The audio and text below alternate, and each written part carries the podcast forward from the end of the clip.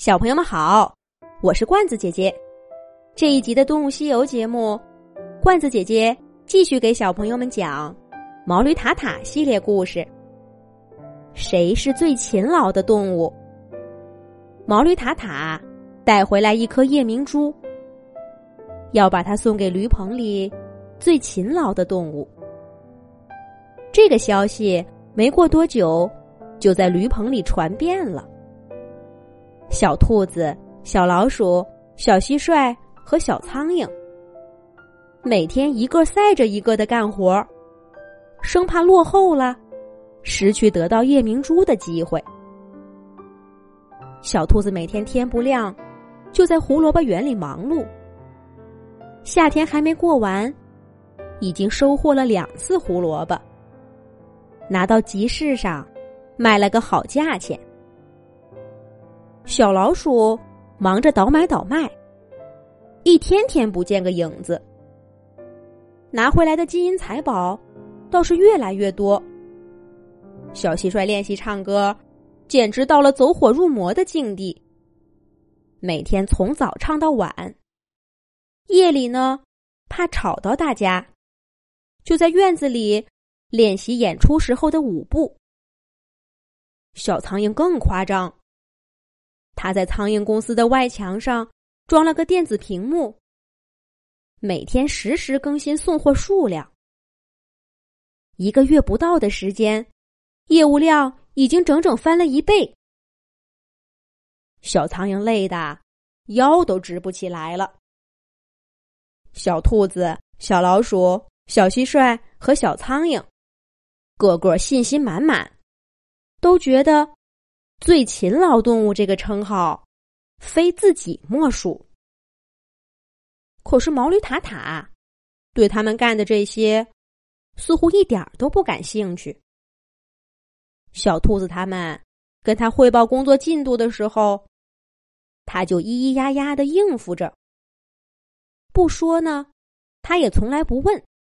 到了后来，甚至有人跟他说，他都常常很不耐烦。这是怎么回事儿呢？小兔子、小老鼠、小蟋蟀和小苍蝇都陷入了沉思中。这一天天刚亮，毛驴塔塔伸着懒腰准备起床，就听见门口传来当当当的敲门声。塔塔开门一看，只见是小兔子端着洗脸水。恭恭敬敬的站在门口。尊敬的毛驴塔塔，您睡了一夜的觉，真是辛苦了。快用我从山里取来的山泉水洗洗脸吧，保证您洗过以后神清气爽，一整天都舒心。毛驴塔塔先是一愣，然后整整神色，不紧不慢的。把脸浸在脸盆里。嗯，小兔子所言不虚啊，这泉水果然清澈凉爽，把我迷迷糊糊的睡意都赶到爪哇国去了。毛驴塔塔享受了好一会儿，才恋恋不舍的把脸抬起来。小兔子马上递过毛巾。让塔塔把湿漉漉的毛发给擦干。小兔子刚走，小老鼠就捧着洗剥干净的新鲜草料来了。尊敬的毛驴塔塔，洗脸一定耗费了您巨大的精力，快来吃点东西，补充一下能量吧。这些草料是我天不亮就起来。在一大堆草料当中挑选出来的，所有枯黄的、腐烂的，还有长得不好看的，都被我扔了，只剩下这些最优等的拿给您。毛驴塔塔已经不像刚刚看到洗脸水时那么诧异了，他压制住得意的心情，不动声色的捡起几根儿。尝了尝，嗯，精心挑选的，就是不一样，好吃，好吃。塔塔还真是饿了，三口两口就吃完小老鼠递过来的草料，还心满意足的打了个饱嗝。主人那边招呼塔塔干活去了，塔塔赶紧往外走，走到门口发现又忘记带梨了。不过这一次，小蟋蟀和小苍蝇早就抬着梨在门口等他了。毛驴塔塔一点都没耽误跟主人去地里干活，整整一天，毛驴塔塔都美滋滋的。不过一颗小小的夜明珠，就让小兔子他们发生这么大的变化。等傍晚回家，才是真的让毛驴塔塔大吃一惊呢。小兔子、小老鼠、小蟋蟀和小苍蝇，趁塔塔不在家，把驴棚的每个角落都打扫得干干净净的，除了塔塔的房间，那是存放夜明珠的地方。塔塔当然不会让他们进去。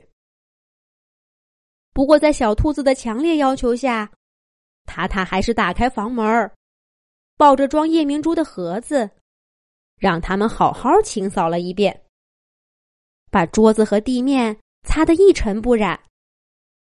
毛驴塔塔终于露出满意的笑容，这让小兔子他们大受鼓舞。接下来的几天。小兔子不种胡萝卜了，小老鼠也不再倒腾买卖。小蟋蟀停掉所有的演出，小苍蝇的快递公司也暂停营业。他们几个就专心致志的为毛驴塔塔服务。到了最后，毛驴塔塔甚至都不下地干活了，整天就待在驴棚里吃好吃的，睡大觉。小兔子和小老鼠，天不亮就抬着梨下地。小蟋蟀和小苍蝇，在门口等着他招呼。常常毛驴塔塔一个眼神儿，小苍蝇就把他要的东西给递上去了。可到底谁才是驴棚里最勤劳的动物呢？毛驴塔塔始终没个明确的说法。小兔子、小老鼠、小蟋蟀和小苍蝇，越等越着急，越等越不耐烦。他们之间的关系也紧张起来。终于有一天，驴棚里爆发了一场大战。起因是小兔子和小老鼠因为谁去犁地发生了争执。小兔子说。你干活太慢，一天犁的地还没有我半天多，一定是偷懒儿。小老鼠火了，说：“小兔子，你干活不认真，把地都犁歪了。”小蟋蟀和小苍蝇也加入了战团，他们抱怨小兔子和小老鼠不让他们去干地里的活儿只让他们在家里。可关于家里的活儿谁干得好，小蟋蟀和小苍蝇也各有各的想法。这个说那个抢他活干，那个说这个不理解毛驴塔塔的意图。四个动物打得不可开交，最后他们扭打着冲进毛驴塔塔的房间，找塔塔评理，让他给个说法。究竟谁才是驴棚里最勤劳的动物？毛驴塔塔这会儿正抱着他的夜明珠箱子在屋子里睡觉呢。被这么一吵，箱子扑通一声掉在地上，五个盒子统统裂开，夜明珠从里面滚了出来。小兔子、小老鼠、小蟋蟀和小苍蝇。一块儿扑上去，却发现哪里有什么夜明珠？被毛驴塔塔里三层外三层护着的，根本就是一块石头。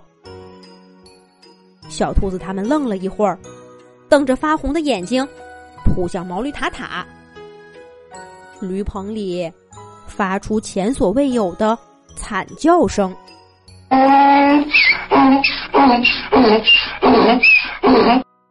三天以后，毛驴塔塔拖着青一块死一块的身体，一瘸一拐的去地里干活了。